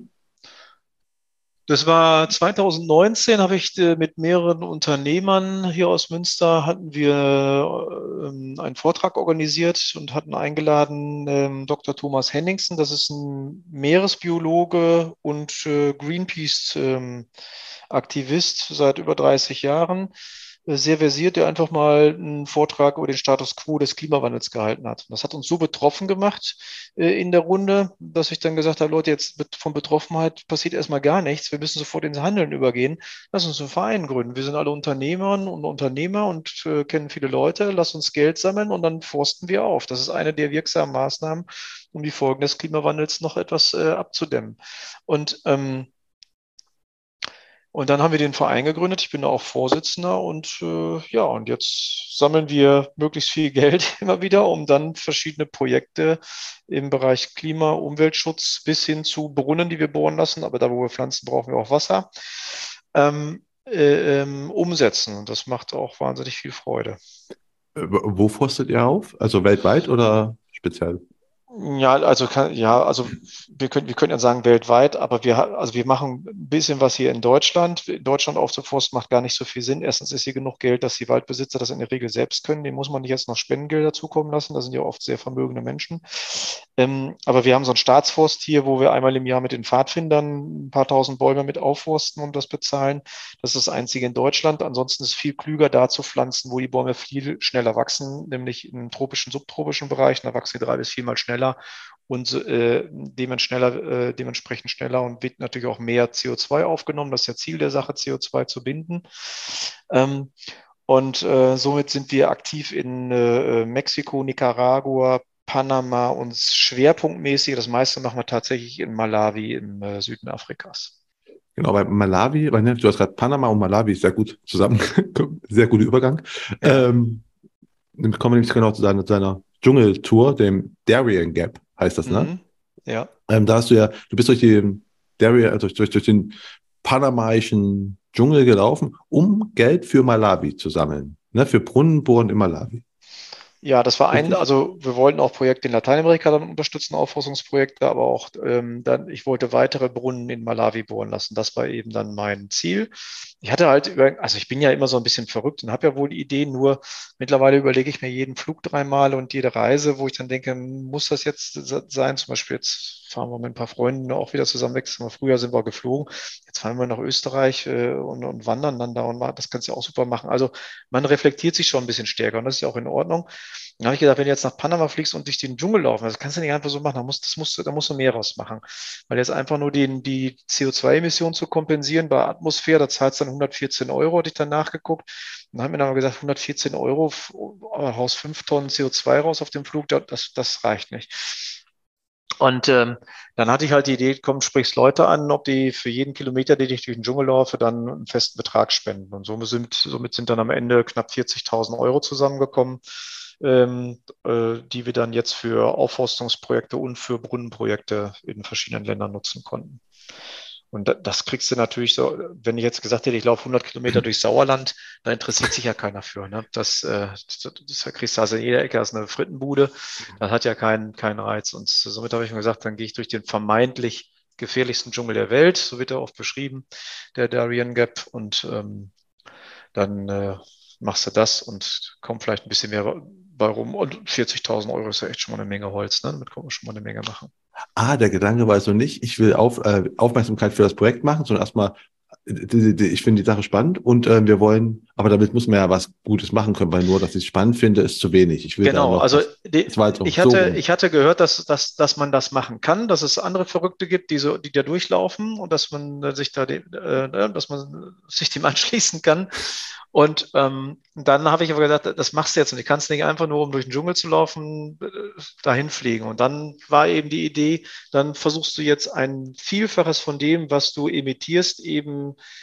an Mitteln zusammenzubekommen ne, und, und ver verbindest das miteinander. Und ich habe mir dann natürlich vor Ort noch in Panama Aufforstungsprojekte angesehen, was ja auch immer wirklich wichtig und sinnvoll ist und dass man sich das mal vor Ort anguckt und die sich von der Nachhaltigkeit der, der Investitionen überzeugen kann. Und das war wirklich super. Das waren, äh, ähm, das waren auch tolle Erkenntnisse, die ich da mitbringen konnte. Ich habe auch mittlerweile privat äh, da investiert in Waldgebiete, weil das wirklich ein sehr gutes äh, und fundiertes Arbeiten ist. Ne? Das, das kann man nur, wenn man mal vor Ort ist. Das kannst du aus der Ferne schlecht, schlecht beurteilen. Was war denn so die größte Erkenntnis, wenn du sagst, du hast so ein paar Erkenntnisse mitgebracht von da? Was war denn so das größte Aha-Erlebnis quasi? Dieser gesamten Tour, die ich jetzt da gemacht habe? Ja, dieser Tour, also ich hätte jetzt mit dem Aufforsten, also wo man sagen, wenn du gerade schon sagst, du hast dir die Aufforstungsprojekte angeschaut oder so, irgendwie so ein Aha-Erlebnis? Gibt's da eins? Ja, äh, das Aha-Erlebnis ist, äh, dass es dort sehr professionell gemacht wird. Es bringt nichts, einfach irgendeinem Bauer wieder sein Land abzukaufen, das er vorher gerodet hat und wo er seine Viecher drei Jahre drüber geschickt hat, bis du die Bi Biodiversität und die, den Boden wieder herstellen kannst, dauert das Jahrzehnte. Du musst also, äh, ja, du musst Gebiete kriegen, ähm, die du dann, zum, das ist ja kein, du schaffst ja keinen Primär, Primärwald mehr. Immer wenn der Mensch eingreift, ist ja ein Sekundärwald, aber dass man zumindest den wieder aufforstet, den wieder hinbekommt als Projekt, das über auf mehrere Jahrzehnte angelegt ist, weil ein Baum wächst nun mal langsam, ähm, gleichzeitig aber auch Arbeitsplätze schafft in der öffentlichen Bevölkerung, ähm, sehr professionell arbeitet, indem man auch die, die ähm, dann Baumschulen gegründet hat, die Baumarten anpflanzt, die nicht so gerne abgeholzt werden, also auch wirklich da berücksichtigt, dass es nicht so den Reiz ähm, des, des illegalen äh, Holzeinschlags mit sich bringt und ganz viele Aspekte und eben jemand, der seit 24 Jahren das Ganze schon mit seiner Frau betreibt vor Ort, vor Ort der Andreas Enke, ähm, der dieses in, Projekt in Panama ins Leben gerufen hat und mittlerweile in vielen, vielen Gebieten ähm, Flächen aufkauft, um sie dann zu bewalden. Und das große Ziel ist, das kann aber nicht alleine schaffen, sondern es sind viele Initiativen, so ein, äh, so ein Green Belt zu schaffen, also so, so, so ein durchgehendes Dschungelgebiet von Prinzip von Mexiko bis nach Kolumbien, damit dort die Tiere wieder wandern können, der Jaguar sich wieder äh, ausbreiten kann stärker und im Prinzip ähm, ja, die, die, ähm, die Flora und Fauna wieder deutlich zunehmen kann, auch im lateinamerikanischen Bereich, wo viel abgeholzt und gerodet wurde. Ne? Äh, ja, nicht nur Worte, sondern halt auch noch minütlich wird, ne? müssen wir ja mal ja, festhalten. Ja, das ist, also, ja, das ist, ist halt äh, erschreckend im Moment, ja. Keine Vergangenheitsform mehr, äh, leider. Äh, wo du gerade Jaguar sagst, was war denn das gefährlichste Tier, was du da im Dschungel getroffen hast? Der Mensch. Also, gut, okay. Aber ich meine, wir haben jetzt weniger Angst, vermute ich jetzt mal. Ja, der ist schlimm. Oh, doch, der Mensch macht mir am meisten Angst. Von allen Spezien, die es auf dieser Welt gibt, ist es auch mit Abstand am meisten. Also wir haben, du siehst die großen Tiere, siehst du nicht, weil wir sind ja mit äh, zehn Leuten durch den Dschungel gelaufen. Ähm, und da, wo wir unterwegs waren, waren im Gebiet der Embera unterwegs. Das ist die indigene Bevölkerung und die jagen auch im Dschungel. Das heißt, die fangen alles, was sie, was sie kriegen können und essen das. Und ähm, das wissen die Tiere natürlich mittlerweile. Und wenn die Menschen riechen oder hören, hauen die ab. Das ist ja hier beim Wolf auch so in Deutschland. Ja. Ne? Der bleibt ja auch nicht stehen normalerweise und guckt sich den Menschen an. Deswegen brauchen wir da auch nicht viel Angst vor haben. Und ähm, wir haben zwar immer wieder mal äh, sag mal, äh, gerochen, dass wir im Jaguar-Gebiet sind oder im Puma-Gebiet, weil es gibt beide dort. Äh, das, die markieren ja ihre Reviere und das riecht ja sehr intensiv. Aber wir haben nie einen gesehen. Wir haben auch keine äh, ich habe auch kein, doch einmal ein Krokodil gesehen, aber das war nur vom Boot aus dann. Aber äh, wir, es waren eher so die kleineren Sachen, die du wirklich siehst. Affen natürlich haben wir gehabt, äh, jede Menge und äh, äh, und wenn du nachts mal rausgehst, das haben wir auch mal gemacht, nachts mal aus der Hängematte, dann Ausrüstung wieder anziehen, gut schützen, mit Gamaschen gegen Schlangenbiss und dann sind wir mal zu dritt mit den Taschenlampen oder Stirnlampen durch den Dschungel gegangen, haben mal geguckt, was wir alles so sehen und finden. Ähm, dann findest du jede Menge Spinnen, Skorpione, auch Schlangen, also die kannst du dann schon sehen, ne? Ähm, wenn du mal ein bisschen durch die Gegend läufst. Ne? Und auch die, die schon, wo du schon ein bisschen Abstand zu halten solltest. Ne? Aber die größeren Tiere, die, die fußläufig unterwegs sind, die, die hauen ab. Ne? Ameisen, jede Menge Treiberameisen, die, die Bullet Ants, das Feuerameise heißt sie, glaube ich, auf Deutsch. Das ist ja die Ameise mit dem schmerzhaftesten Insektenstich der Welt. Äh, die, die, wollten wir auf keinen Fall irgendwo im Kragen haben. Da haben wir mal sehr gut aufgepasst. Die haben, hast du mich manchmal so auf den Ästen gesehen. Ähm, die, die, die kleinen Sachen, da muss er schon mehr aufpassen. Die, wir hatten einen Skorpionstich von einem Mal, aber da hatten wir, das war zum Glück ein großer, die sind meistens nicht so giftig. Ah, okay. Ähm, ja, war, also auch wenn der Mensch schlimm ist, aber ne, Schlangen ist, finde ich, für mich wären Schlangen das Schlimmste gewesen. Also alleine zu sehen, dann wäre ich, aber ich wäre eh nicht hingegangen. Also das ja, ja, okay, das, gut.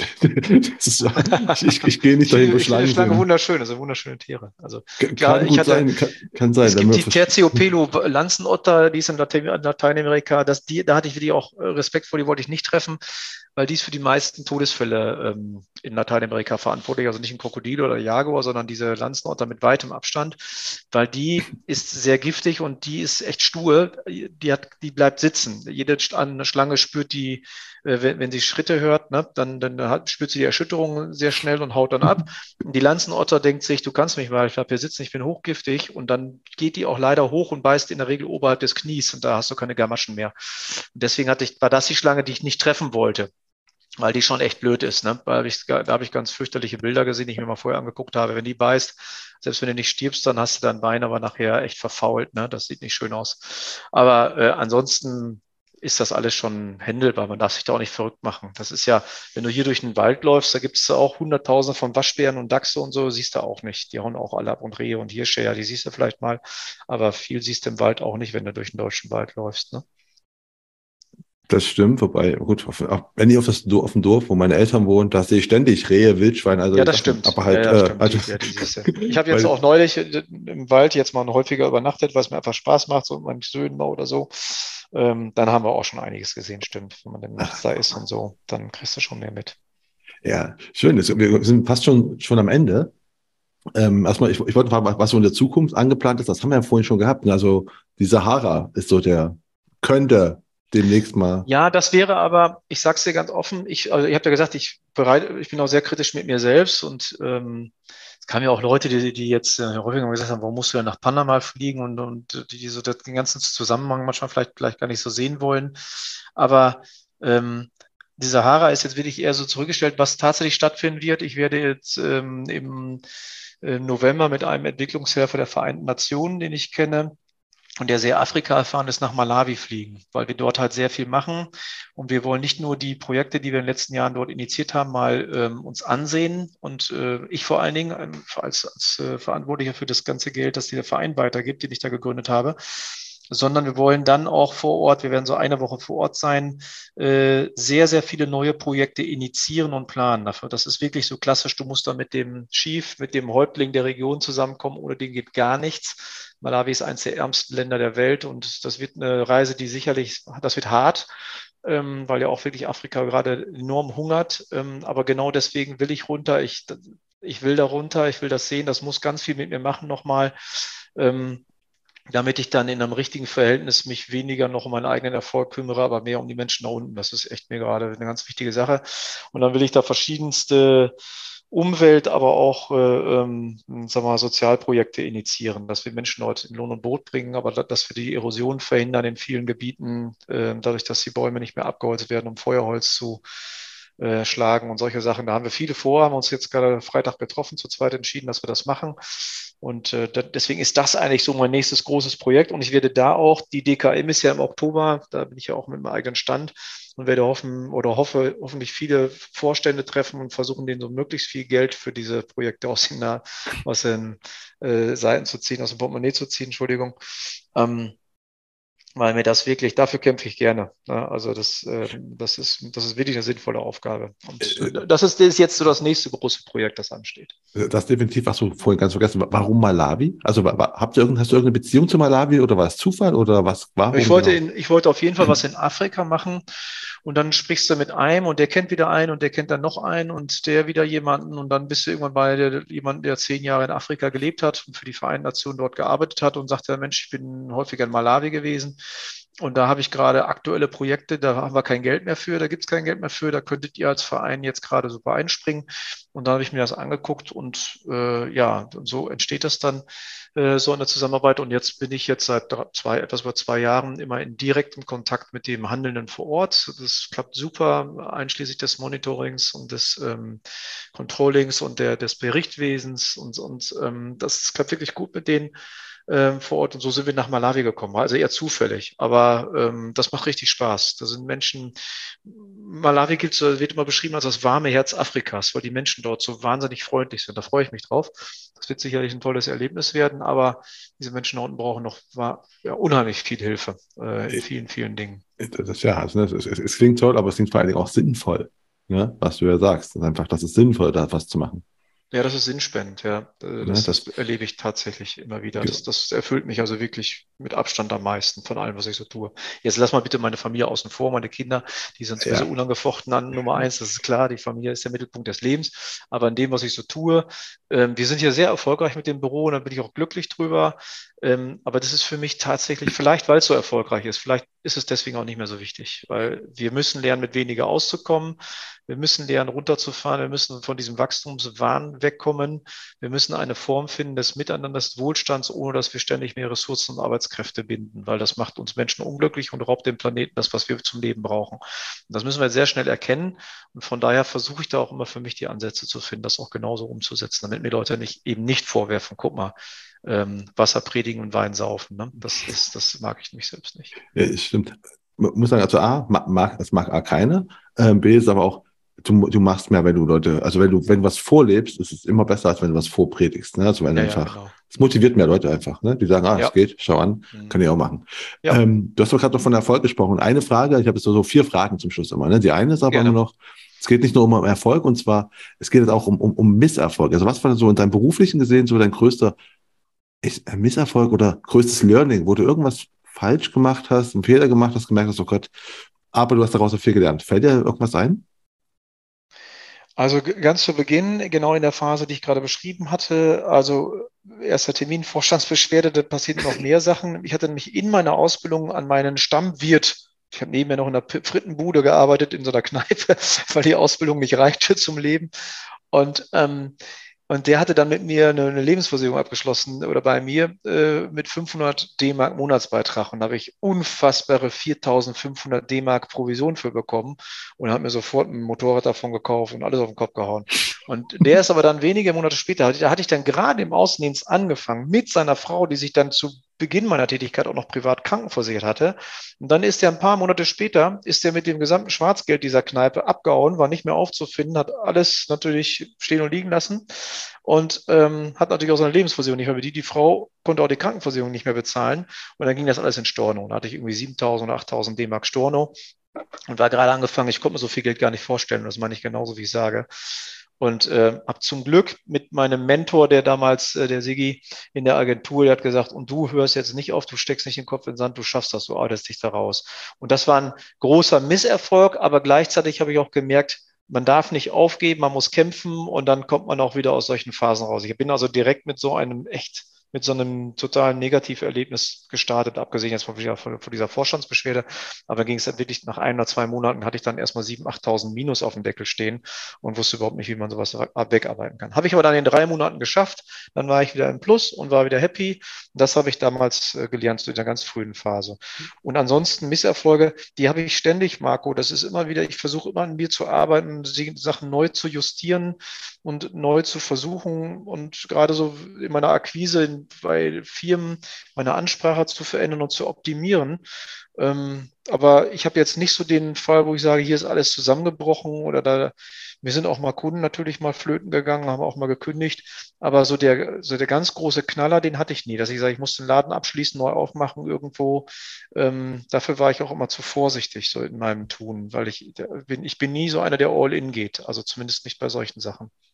Aber wo du gerade auch von deinem Mentor gesprochen hast, was war denn so der beste Tipp, den du am Anfang von deiner Karriere bekommen hast? Also den du auch heute noch beherzigst? Den besten Tipp, den ich bekommen habe, den habe ich nicht direkt am Anfang meiner Karriere bekommen, den habe ich dann bekommen, als ich von der Provinzial zur Allianz gewechselt bin. Nicht, weil die Allianz jetzt grundsätzlich besser ist und die besseren Leute sind, das war einfach für mich damals der, der wichtige Tipp. Ich habe vorher immer, ich war ja gelernter Versicherungskaufmann, ich konnte ja jeden Paragraphen aller Versicherungsbedingungen auswendig und war immer der Meinung, ich muss das dem Kunden erzählen, weil ich war ja schlau, ich wusste das ja. ähm, und bei der Allianz habe ich dann relativ schnell gemerkt, nicht weil die Allianz nur so arbeitet, sondern bei demjenigen, der für mich bei der Allianz verantwortlich war und mich eingearbeitet hat, hat irgendwann mal zu mir relativ schnell gesagt, pass mal auf, Klaus, also gib dem Kunden noch drei Infos und dann frag ihn doch schon mal, ob er kaufen will. Dann kannst du eventuell zwei Stunden früher fertig sein mit deinem Termin. Und das habe ich dann, das habe ich, das war einer der wertvollsten und wichtigsten Tipps, den ich, den ich also einer, den ich bis heute noch so umsetze und beherzige.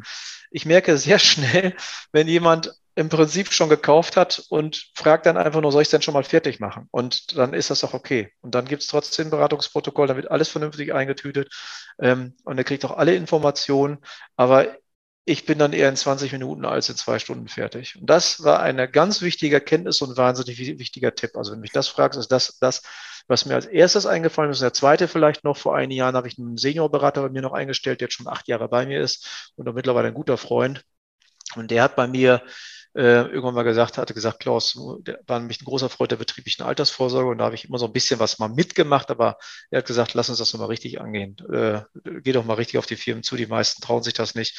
Und das war auch ein sehr wichtiger Tipp, das Thema BAV anzupacken beim Firmenkunden. Ähm, das war sehr, sehr werthaltig und wir machen das so im Prinzip, wie er damals die Struktur geschaffen hat, haben wir sie weiter verfeinert, weiter ausgearbeitet und bin sehr froh, dass ich die Erkenntnis damals auch hatte. Das sind so die beiden Dinge, die mir sofort in den Kopf kommen. Ne?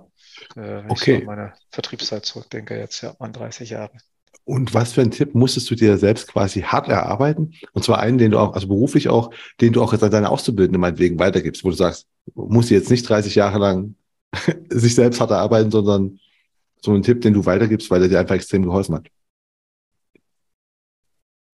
Ähm, da würde ich sagen, dem Kunden immer auf Augenhöhe begegnen direkt dieses, dieses, diese devote Haltung wegzulegen. Einige, äh, also nicht jetzt mit Überheblichkeit anzukommen, aber einen Kunden immer sofort einen Zahn ziehen, wenn der meint, er, ist, er sei was Besseres. Ja, und notfalls auch das Gespräch beenden und sagen, oder wenn wir so miteinander umgehen, dann arbeiten wir nicht. Das, das ist das, was ich allen Leuten hier vermittle.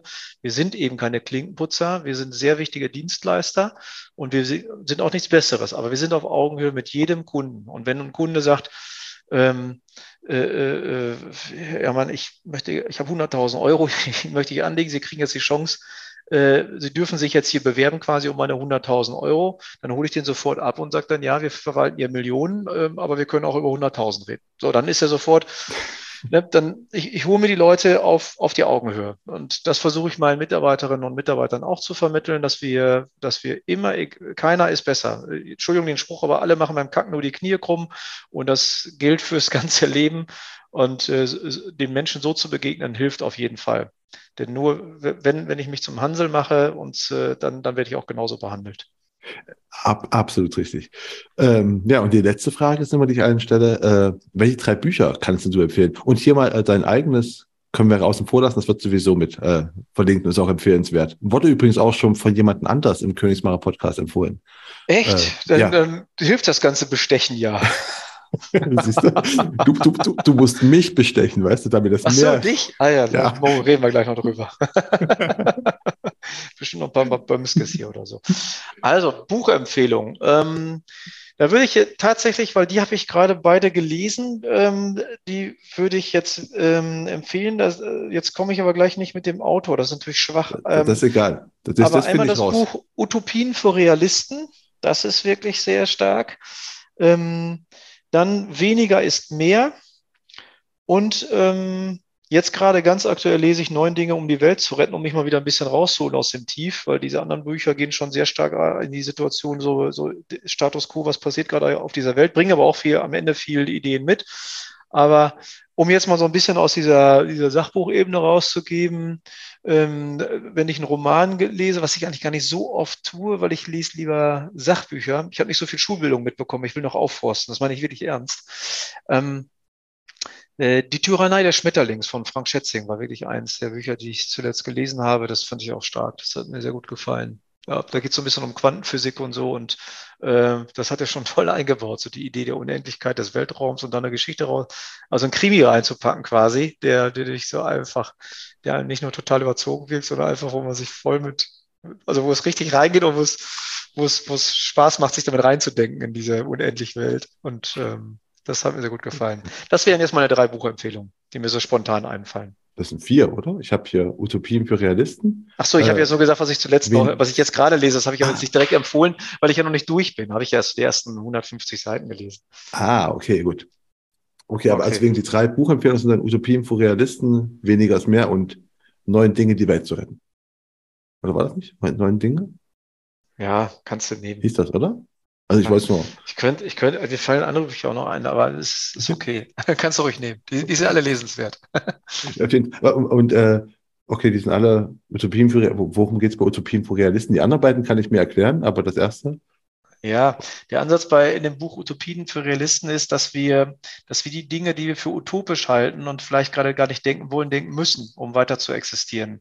Ähm, wir können nicht wir können nicht sagen, wir wollen, Welt, was die Weltwirtschaft betrifft, weiter um jährlich drei Prozent wachsen. Das ist so Ziel der Weltwirtschaft. Wenn wir jetzt schon 1,75 Prozent Erden bräuchten, um die Ressourcen erfüllen, um das überhaupt zu bedienen.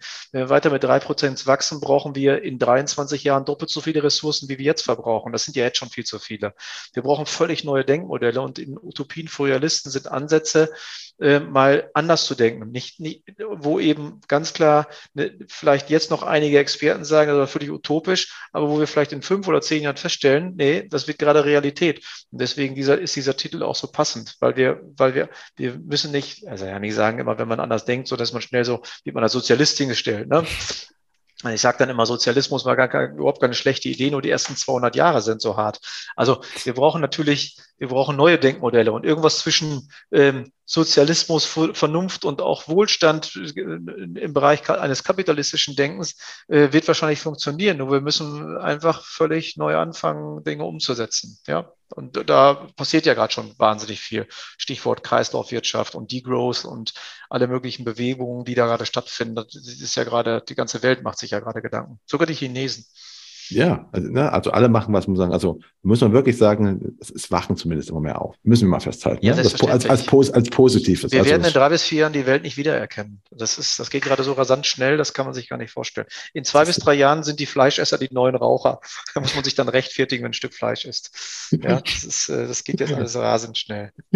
Aber das ist mal zumindest ein positiver Ausblick. Gut, dass wir den Fleischesser jetzt nicht. Ähm, ich für mag Fleisch. Als Fleischesser, ja. Genau. Für, für mich als Fleischesser. Das ist jetzt nicht so schön. aber der Rest ist einfach, dass gerade vieles sich Bewegung ist, ist doch mal ein positiver, ein positives Ende. Ja. Für unser Gespräch, was mir echt sehr viel Spaß gemacht hat. Es war, es war schön mit dir zu reden. Danke, dass du mein Gast warst. Ich danke für die Einladung und danke für die Möglichkeit, äh, mich hier ein bisschen zu äußern bei dir. Und dir weiterhin viel Erfolg, alles Gute.